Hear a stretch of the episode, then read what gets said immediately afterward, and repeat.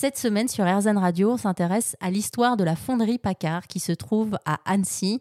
Fondeur campaniste depuis 1796, il fabrique des cloches de père en fils.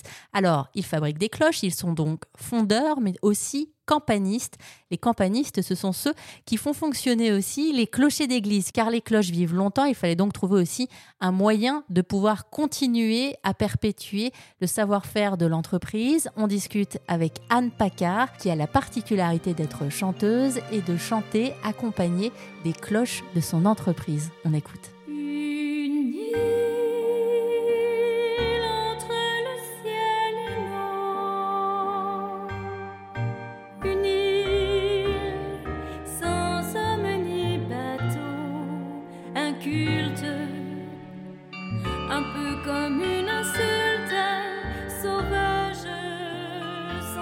Il se trouve que euh, je suis chanteuse de formation. Comme je dis souvent, j'étais chanteuse avant de tomber amoureuse d'un fondeur de cloches. Et aujourd'hui, ma spécialité, eh c'est de chanter euh, accompagnée du, du, son des cloches.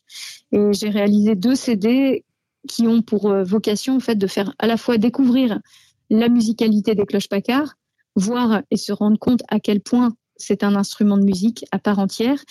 Et l'autre vocation, c'est de faire découvrir le concept Art Sonora, qui est un concept de sculpture musicale que nous avons créé euh, autour de l'an 2000 et euh, qui nous permet d'associer le son de nos cloches à celui d'autres instruments de musique. Comment vous ressentez votre corps à ce moment-là, quand il y a le son des cloches qui vous accompagne? J'ai l'impression... Euh...